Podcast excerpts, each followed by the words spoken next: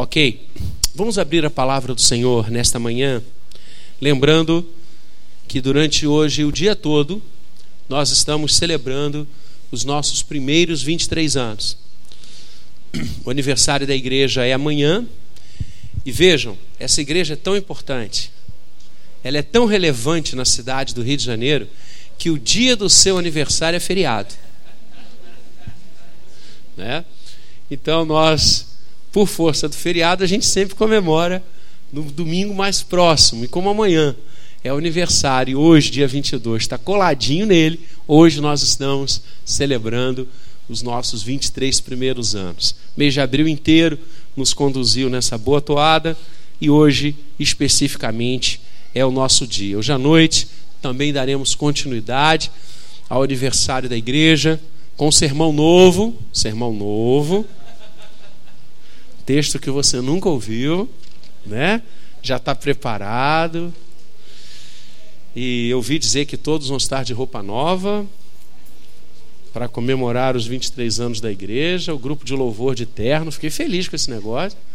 Viu? Gosto disso, gosto disso. A gente se produz e fica elegante para eventos, para cerimônias. O maior evento da nossa vida é o culto ao Senhor. Alguém tem dúvida disso? Maior, maior, maior, o ápice da nossa vida é estarmos na presença do Eterno. Né?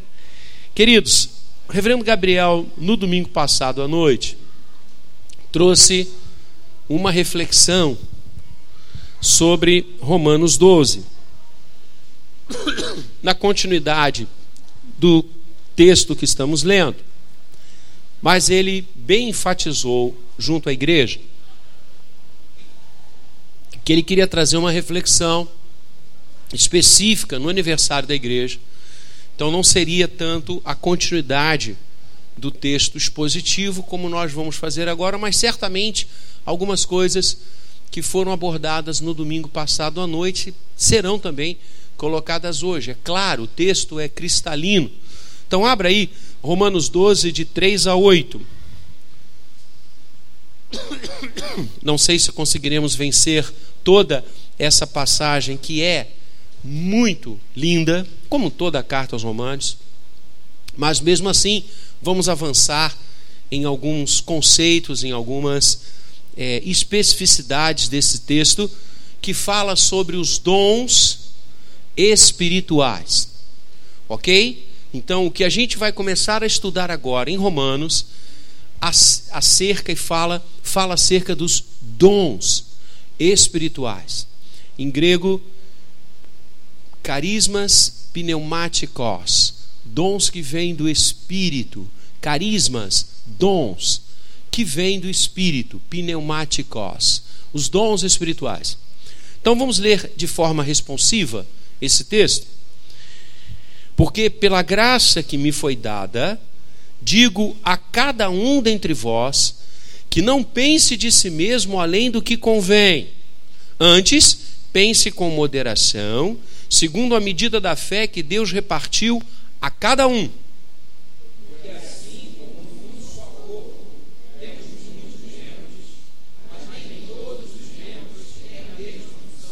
Assim também nós, conquanto muitos somos um só corpo em Cristo e membros uns dos outros.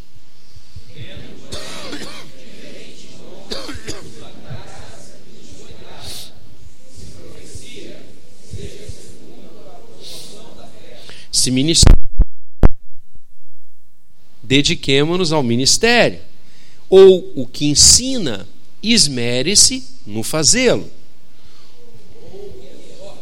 faça-o com dedicação, o que contribui.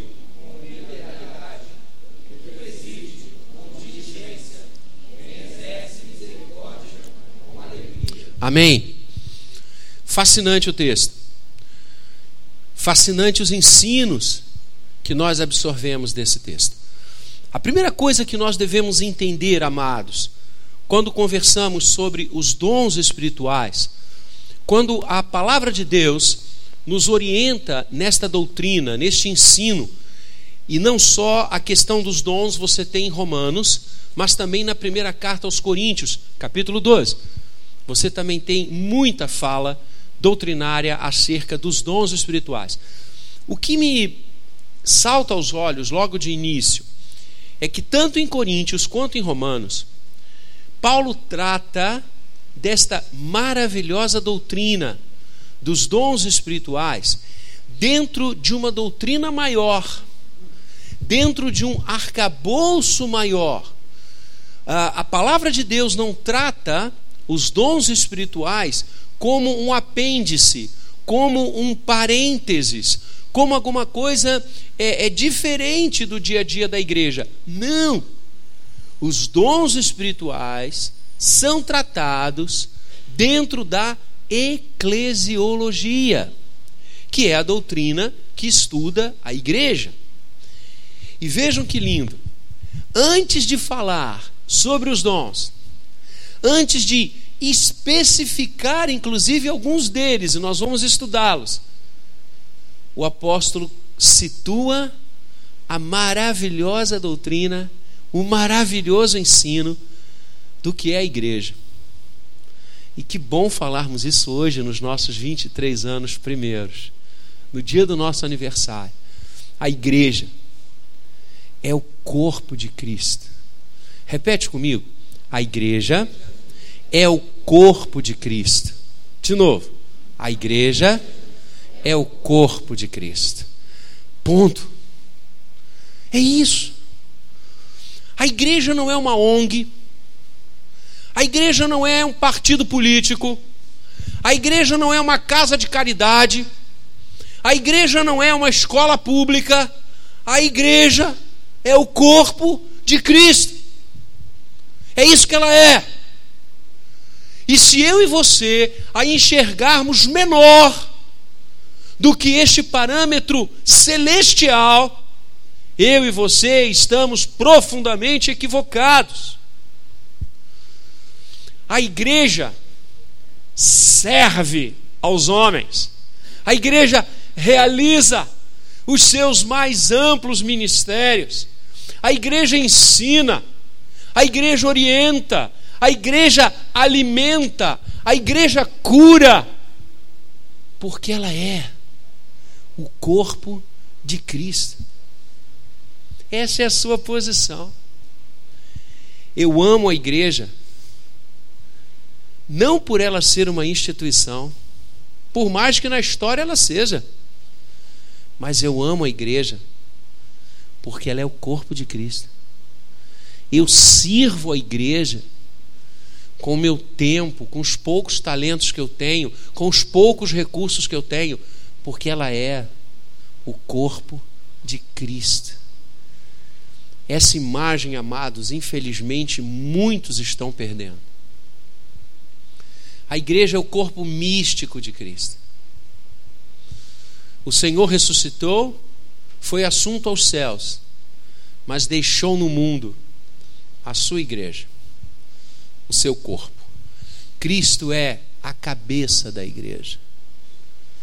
Cristo é o Senhor da igreja. E eu já disse por mais de uma dezena de vezes aqui insisto, e você e eu temos que ter esta noção muito clara.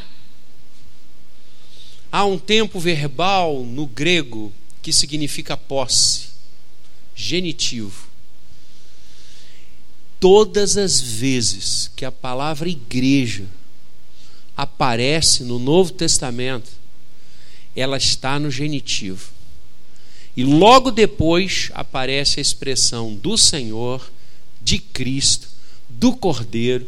Só duas vezes em todo o Novo Testamento a palavra igreja não aparece logo na sequência do Senhor, de Cristo, do Cordeiro, daquele que reina, mas dois, três versículos abaixo está lá a designação do Senhor. Deus não faz nada à toa. E quando ele fez isso, naqueles que escreveram o Novo Testamento, ele está claramente nos ensinando, amados, que a igreja é dele. A igreja é dele. Eclesia tu teu, igreja de Deus. A igreja não é minha. A igreja não é sua. A igreja não é de uma denominação. A igreja não é de um político. A igreja não é de uma ideologia. A igreja não é de um patrimônio, de uma corrente qualquer. A igreja não é de um grupo. A igreja é do Senhor. Esse é o primeiro ponto que você deve entender ao mergulhar nos dons espirituais. E aí, Paulo vai dizer, usando esta imagem linda, verdadeira e bíblica, o próprio Senhor disse isso. A igreja é o corpo de Cristo. Ele vai dizer: um corpo tem muitos membros. Oh, e como tem? Aqueles aqui que trabalham na área médica, que estudaram, estudam medicina, sabem o que eu estou dizendo. O corpo humano é composto de muitos membros. E cada membro tem a sua função, utilidade, aplicabilidade. Pega o corpo humano, pega o seu corpo, repare. Cada parte dele sabe o que fazer, como fazer, aonde ir. É lindo isso. Aí Paulo diz: agora olha a igreja. A igreja é o corpo de Cristo. Como num só corpo temos muitos membros, todos têm funções diferentes, assim também nós, verso 5. Conquanto muitos somos um só corpo e Cristo, em Cristo. Então repara, eu e você somos diferentes? Sim. Graças a Deus por isso, não é? Somos diferentes em tantas coisas. Aliás, nenhum de nós aqui hoje é absolutamente igual ao outro. Nenhum de nós.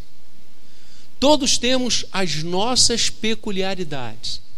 Todos temos a nossa fisionomia. E alguns, alguns meses, algumas semanas atrás, eu aprendi uma coisa muito interessante. Eu já tinha aprendido que as nossas digitais são diferentes. Eu já tinha aprendido que a íris de cada ser humano é única. E algumas semanas atrás eu aprendi outra coisa: que não há dois seres humanos que possuam o mesmo céu da boca.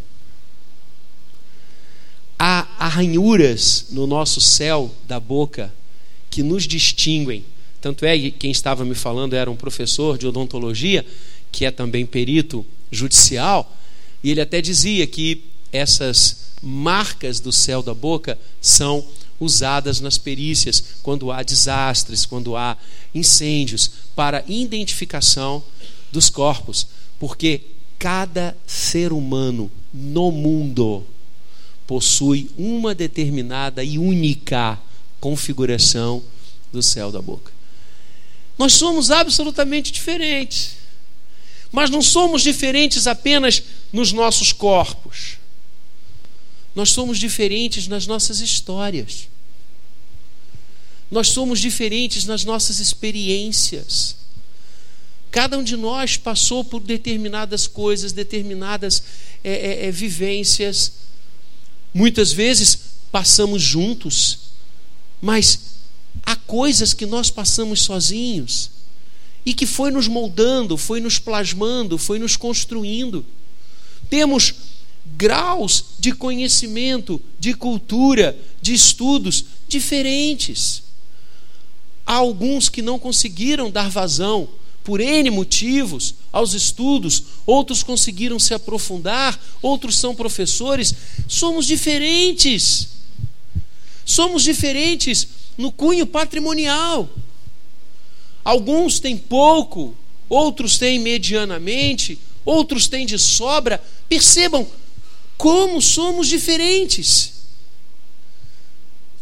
Mas há algo que pegou todas essas diferenças. E a coisa linda é que ele não pegou apenas a diferença dos membros da igreja do Jardim Guanabara.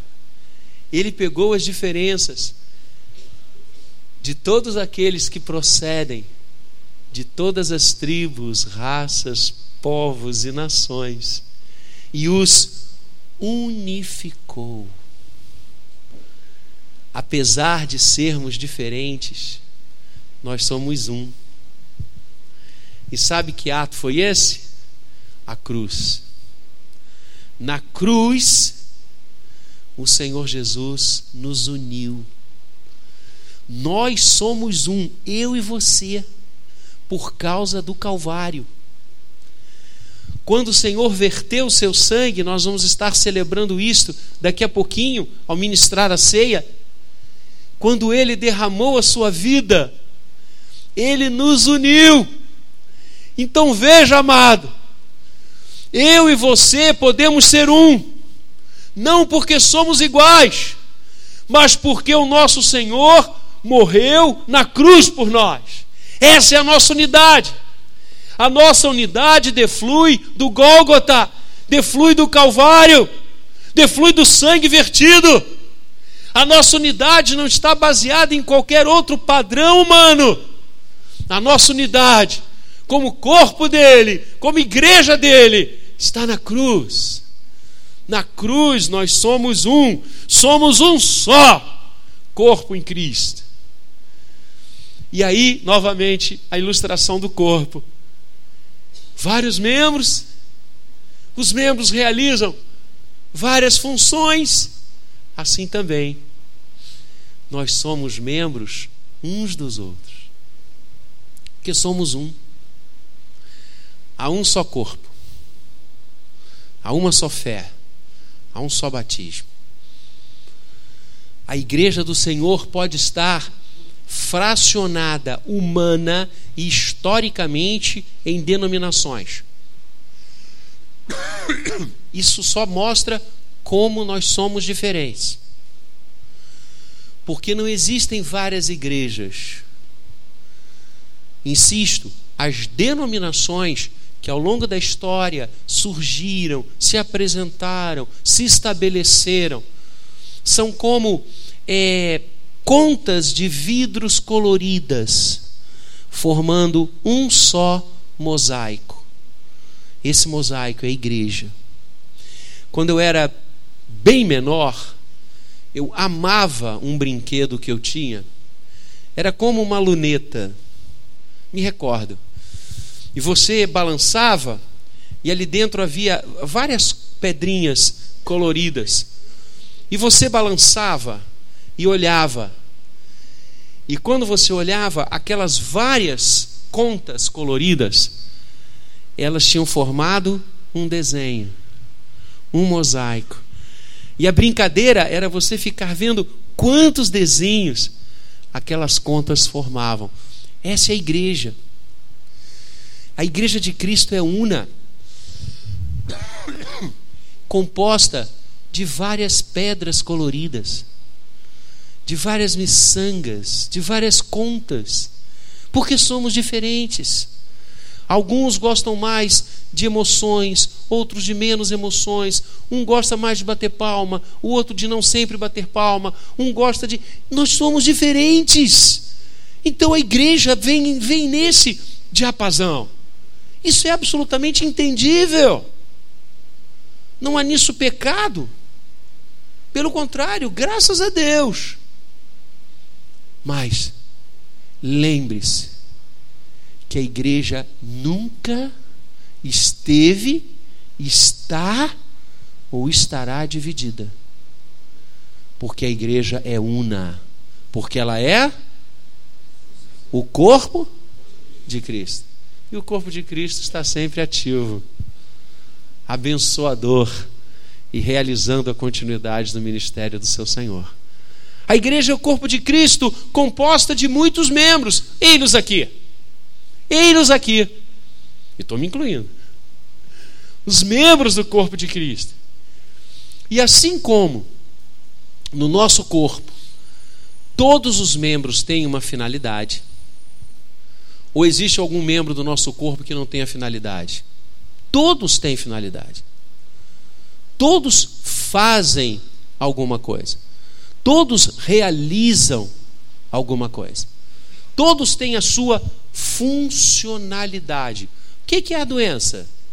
Quando esta funcionalidade de algum membro não está acontecendo como devia. Quando algum dos membros ou algum membro do nosso corpo não está exercendo, realizando a funcionalidade para o qual ele foi criado por Deus, é a enfermidade, é a doença. E aí vem o remédio para ajudar, vem a cirurgia para corrigir, enfim. Para quê? Para que aquele órgão, para que aquele membro do corpo, para aquele, aquele pedaço do corpo possa novamente vir a exercer na plenitude a sua funcionalidade. Uh, algumas vezes nós acompanhamos uh, o obituário de algumas pessoas e é muito comum uma frase que os médicos dizem: causa mortes, falência múltipla dos órgãos. Quando os órgãos, no seu conjunto, não conseguem mais exercer a funcionalidade devida e esperada. Por quê? Porque cada parte do seu corpo e do meu corpo tem uma função, tem uma atividade. E agora Paulo vai pegar essa linda imagem, já que o Espírito está dando a ele esta doutrina da igreja como corpo de Cristo, e ele vai dizer: cada membro do corpo tem a sua função. Cada membro do corpo tem a sua atividade. E agora, então, uma outra coisa que eu quero dizer a você: todos os membros da igreja do Senhor têm uma função. Se você, meu querido, minha querida, é membro do corpo de Cristo, se você no seu coração crê que Jesus ressuscitou dentre os mortos, e com seus lábios você o confessa como Senhor, você é membro do corpo dele e você tem uma função. E eu quero dizer o seguinte para você nessa manhã do nosso 23 aniversário: a sua função não é apenas sentar no banco da igreja. Essa é a doutrina dos dons espirituais. Cada um de nós recebeu do Senhor ministérios a realizar, serviços a realizar. A palavra ministério significa serviço. Cada um de nós recebeu tarefas para realizar no corpo de Cristo. Cada um de nós. Entende que coisa linda isso? Na igreja, não há, nunca pode haver a visão de que todos se sentam para que alguém trabalhe. Todos se sentam para que alguém faça. Porque a igreja não é a banda do eu sozinho, a igreja é o corpo de Cristo. E nós estamos aprendendo Conquanto muitos somos um só corpo em Cristo e membros uns dos outros, tendo, porém, diferentes dons, segundo a graça que nos foi dada. Vamos ler juntos o início do verso 6? Tendo, porém, diferentes dons, segundo a graça que nos foi dada. Paulo está dizendo que quem tem dons? Quem tem diferentes dons? Aqueles que são membros do corpo. Paulo não está dizendo os aos pastores, aos líderes, Deus deu dons segundo a graça que lhes foi dada. Se Paulo tivesse dizendo isso, seria absolutamente percebível e entendível que eu e você sentássemos no banco e esperássemos o pastor ou a liderança da igreja fazer todas as coisas porque é o que a palavra estaria nos ensinando. Mas longe disso, a palavra diz que, inclusive, os, a liderança na igreja é dom, dom de governo, que a gente vai estudar daqui a pouquinho, ou dom da presidência. Todos nós temos dons, queridos, abra a tua mente. Abra a tua mente. diferentes dons, segundo a graça que nos foi dada. Então, primeiro, somos um só em Cristo. Segundo, todos temos funções a realizar. E para que possamos realizar essas funções, para que possamos realizar os ministérios que Deus distinguiu a cada um de nós, ministério é serviço, para realizar os serviços que Deus destinou a nós na igreja, Ele nos capacita. Deus nunca outorgou uma missão a alguém sem ter dado, junto com o seu chamado, a possibilidade da sua realização. Vou repetir: nunca Deus chamou alguém para realizar um trabalho para ele, um ministério para ele, sem dar, junto com o chamado, a capacitação para a realização dessa missão. Desde o Gênesis. Desde o Gênesis. Deus nos chama, nos envia e nos capacita. Pegou? Deus nos chama, repete comigo. Deus nos chama, nos envia e nos capacita. E como é que Deus nos capacita? Derramando sobre nós os dons espirituais. Entendeu? Cada um tem tarefas para fazer na igreja. Esse é, é o nosso chamado. Mas Deus não nos envia sem nos capacitar. Vladimir, eu quero que você seja pastor do meu povo. Você já imaginou? Se Deus tivesse me dado essa missão, sem ter derramado sobre mim os dons para realizar essa missão, eu não seria nada. Não conseguiria realizar nada. Deus nos chama, Deus nos envia e nos capacita. Essa capacitação de Deus é do Espírito Santo. Por que dons espirituais? Eu entendo e explico a você. Na economia da Trindade,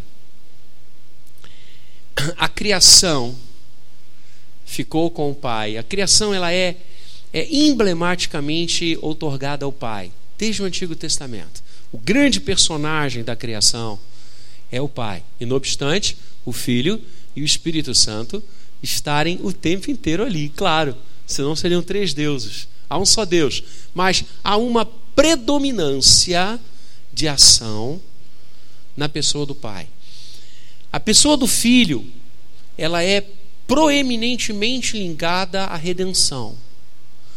Quem se faz carne é a segunda pessoa da Trindade quem vai à cruz é a segunda pessoa da Trindade. Quem derrama o seu sangue é o Verbo encarnado. Então, a proeminência da redenção é otorgada ao Filho. E, não obstante, o Pai e o Espírito estarem absolutamente envolvidos, a ponto de Paulo dizer que Deus Pai derramou o seu próprio sangue na cruz, falando da crucificação do Filho. E a igreja a igreja é proeminentemente lançada sobre a pessoa do Espírito Santo. Que se você reparar, acompanha o desenrolar da história, né? O Antigo Testamento, a grande proeminência do Pai, o Novo Testamento, a grande proeminência do Filho, até Atos 2. A partir daí, a grande proeminência é do Espírito Santo. O Espírito Santo é que nos convence do pecado, da justiça e do juízo. Ninguém é salvo se não for pela ação do Espírito. Ninguém diz Senhor, Senhor, senão pelo Espírito Santo de Deus. A igreja é formada por ele. Historicamente, a data de criação da igreja é Atos 2, quando o Espírito é derramado sobre todas as línguas, sobre todo o povo. E quem derrama dons sobre a igreja? O Espírito Santo. Por isso eles são chamados na Bíblia de dons espirituais. Eu quero enfatizar isso, entendeu? Dons espirituais, porque eles vêm do Espírito Santo. Os, espirituais aí é origem. Não são dons espirituais que são etéreos, São dons espirituais porque promanam, emanam e vêm do Espírito Santo. É o Espírito Santo de Deus que derrama dons sobre cada um de nós para realizarmos a nossa missão, o nosso ministério, a nossa tarefa na igreja. De tal forma que, se não for Ele, nós nada conseguiremos realizar. E se a gente consegue realizar alguma coisa, é única e exclusivamente porque o Espírito derramou sobre nós dons. Isso posto, quero ainda falar um pouquinho com você sobre isso, e essa doutrina é linda e ela vai longe. Repara, tendo, porém, diferentes dons, segundo o que? A graça que nos foi dada. Por isso recebe o nome de dons, porque é presente. É presente.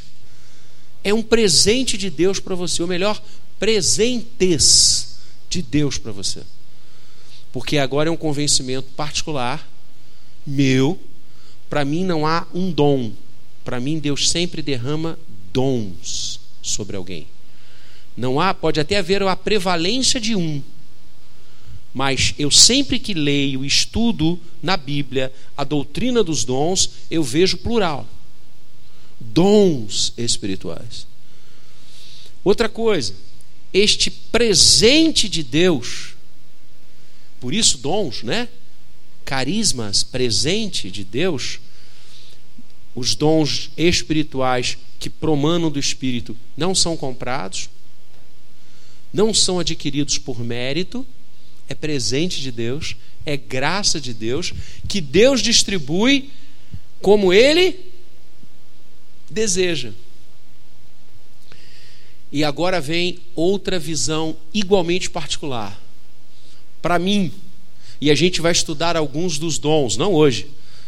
Nós vamos ler, e aqui Paulo fala de alguns. Essa listagem aqui de Romanos 12, tal qual a listagem de 1 Coríntios 12, é exemplificativa, não é exaustiva. Existem muitos outros dons espirituais além destes e de Coríntios há uma profusão de dons espirituais. Tudo aquilo, querido, que você sentir vontade, desejo e chamado para fazer na igreja é fruto do seu ministério e Deus vai te dar dons para fazer isso. Você não tenha dúvida. E também creio de todo o coração que você pode pedir dons espirituais ao Senhor.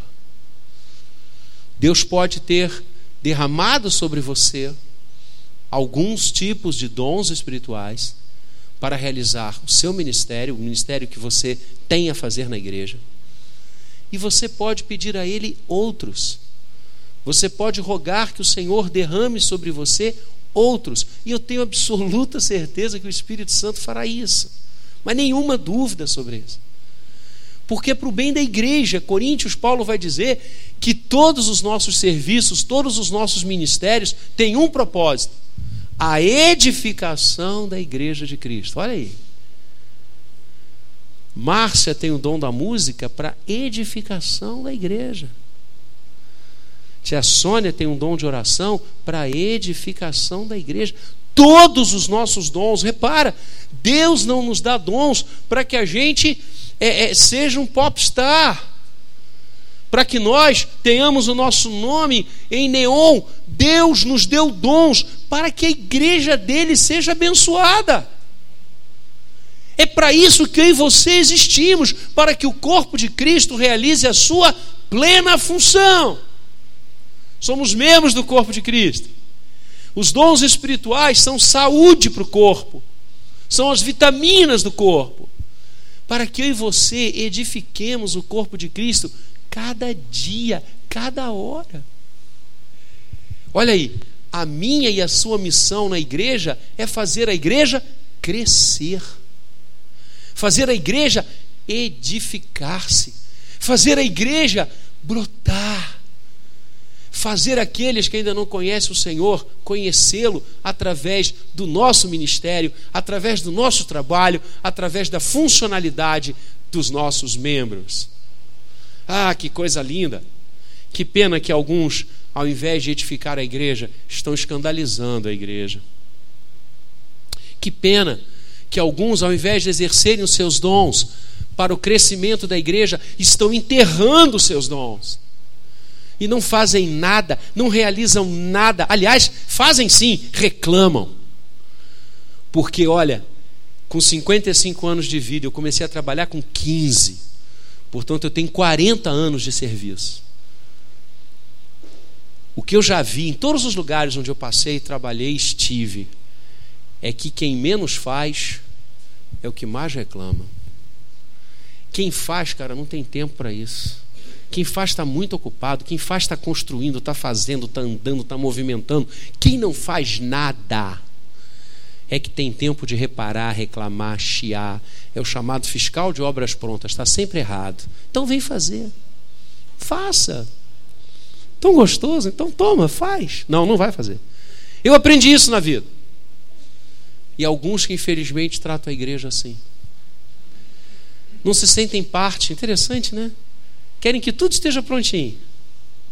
Querem que tudo esteja funcionando. Igreja aberta, as luzes acesas, um lindo templo sendo construído, bancos acolchoados.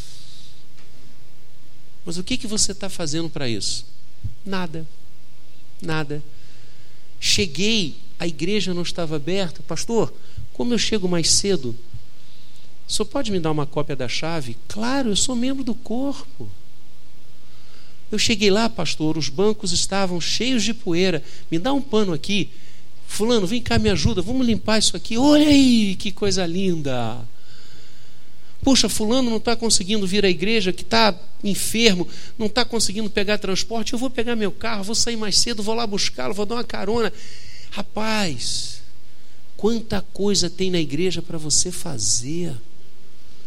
Quantas obras, quantos ministérios, quantas coisas Deus quer usar você para o bem da igreja para edificar a igreja. Para de achar que a sua função é ficar no banco criticando. Você foi chamado por Deus para realizar. Por isso Deus deu dons. O que, que eu e você estamos fazendo com os dons que Deus nos deu? Estamos enterrando esses dons.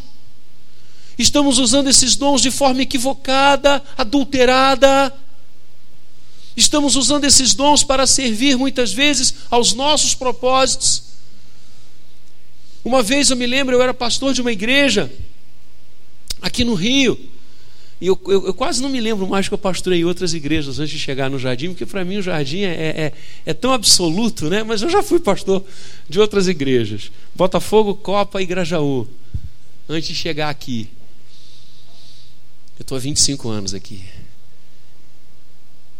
E eu me recordo que nós, numa das igrejas onde eu passei, nós estávamos fazendo um movimento na escola dominical, como estamos fazendo agora. E graças a Deus, diferente da nossa igreja que tem muitos professores, nós estávamos com pouquíssimos professores.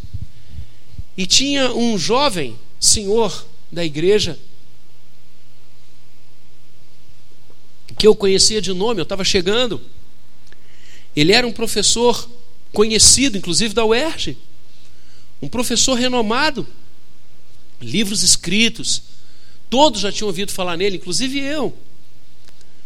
E quando eu pedi do púlpito que pessoas se apresentassem para serem professoras da escola dominical, que nós iríamos fazer um curso rápido com elas para que as classes fossem assumidas, ele não se manifestou. Eu achei aquilo estranho e quando acabou o culto, depois eu o chamei num lado e disse: Escuta, você, eh, eu não vi que você se apresentou para dar aulas na escola dominical. Você é um professor tão, tão conhecido, tão renomado, Deus te deu tantos dons. Ele disse: Pastor, olha, eu sou professor lá fora. Eu sou professor lá. Aqui não, aqui eu quero sentar, ouvir a música, ouvir o coral, ouvir as suas mensagens. Eu, eu, é aqui, eu, eu, domingo eu descanso.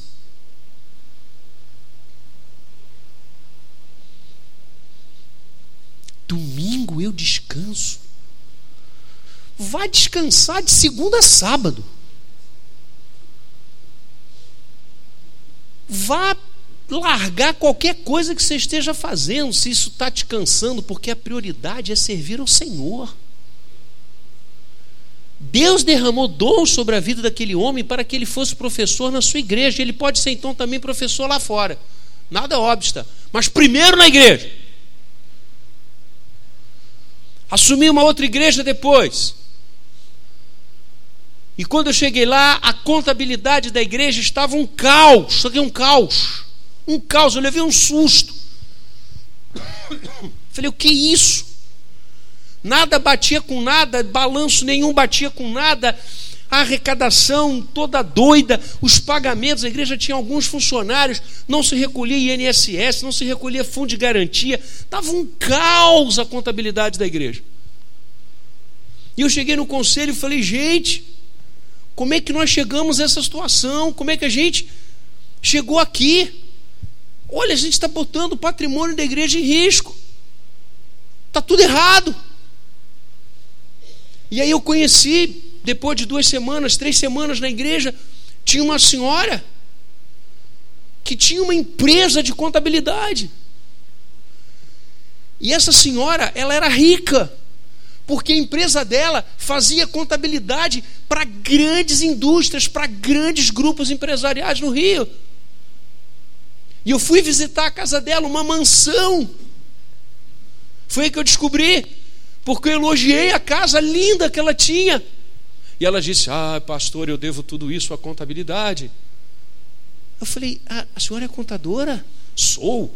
Sou contadora e tenho uma firma de contabilidade, a firma tal. Já tinha ouvido falar dessa firma. Aí eu virei para ela e falei: Irmã, desculpa, mas a senhora sabia que a sua igreja, a contabilidade da sua igreja, está um caos. A senhora consegue dormir de noite? Tendo uma firma de contabilidade, sendo contadora, deixar a sua igreja o que ela está passando? Irmãos, a gente precisa acordar para a doutrina dos dons espirituais.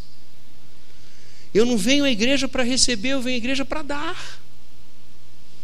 Eu também recebo, porque somos membros uns dos outros. Eu tenho que servir a igreja, a igreja em primeiro lugar. A igreja tem que ser prioridade na sua vida. Porque você recebeu dons espirituais para servir a igreja, para servir o povo do Senhor, para que a igreja cresça. Depois você pode usar os seus dons lá fora, onde você quiser. Mas aqui, bichão, aqui. Aqui é que é o palco primeiro. Porque você é membro um do outro. Nós somos membros do corpo de Cristo. E a gente vai estudar depois alguns dons que Paulo fala aqui em Romanos 12. E a gente vai ver que beleza. Alguns desses dons, mas tem muitos outros. Mas eu quero que você hoje, no aniversário da sua igreja, e que bom que a gente conseguiu, o Espírito Santo é fantástico, deixar esse texto para hoje. Que você saiba, no aniversário da sua igreja, que você tem muita coisa para fazer nela que há muitos ministérios, há muitas vocações, há muita coisa, muito trabalho para ser feito. E Deus está chamando você e a mim. E Deus está derramando dons sobre você e sobre mim, para que nós possamos realizar o trabalho dele. Então, não enterre seus dons. Deixe-os produzir a 30, a 60 e a 100 por um. Faça. Todas as tarefas na igreja são importantes. Todas são importantes. Todas. Não é apenas pregar, não é apenas cantar, não é apenas tocar, não é apenas lecionar. Todas as tarefas na igreja são importantíssimas. E nós não prescindimos de nenhuma delas. Então, ore a Deus e veja onde o Senhor está encaixando você aonde Deus quer você. Qual é o seu chamado? O que, que você gosta de fazer? Isso é um bom indicativo dos dons espirituais. O que você gosta? Onde você se sente bem? Certamente essa é uma dica para você perceber o ministério que Deus está te dando. E aí você roga que os dons espirituais sejam derramados sobre a sua vida. E ao invés de trazer escândalo para a igreja, você trará edificação para a igreja. Que Deus nos abençoe nos nossos primeiros 23 anos e que todos realizemos os dons, os ministérios, os serviços para a plena funcionalidade do corpo místico de Cristo, que é a igreja. Amém.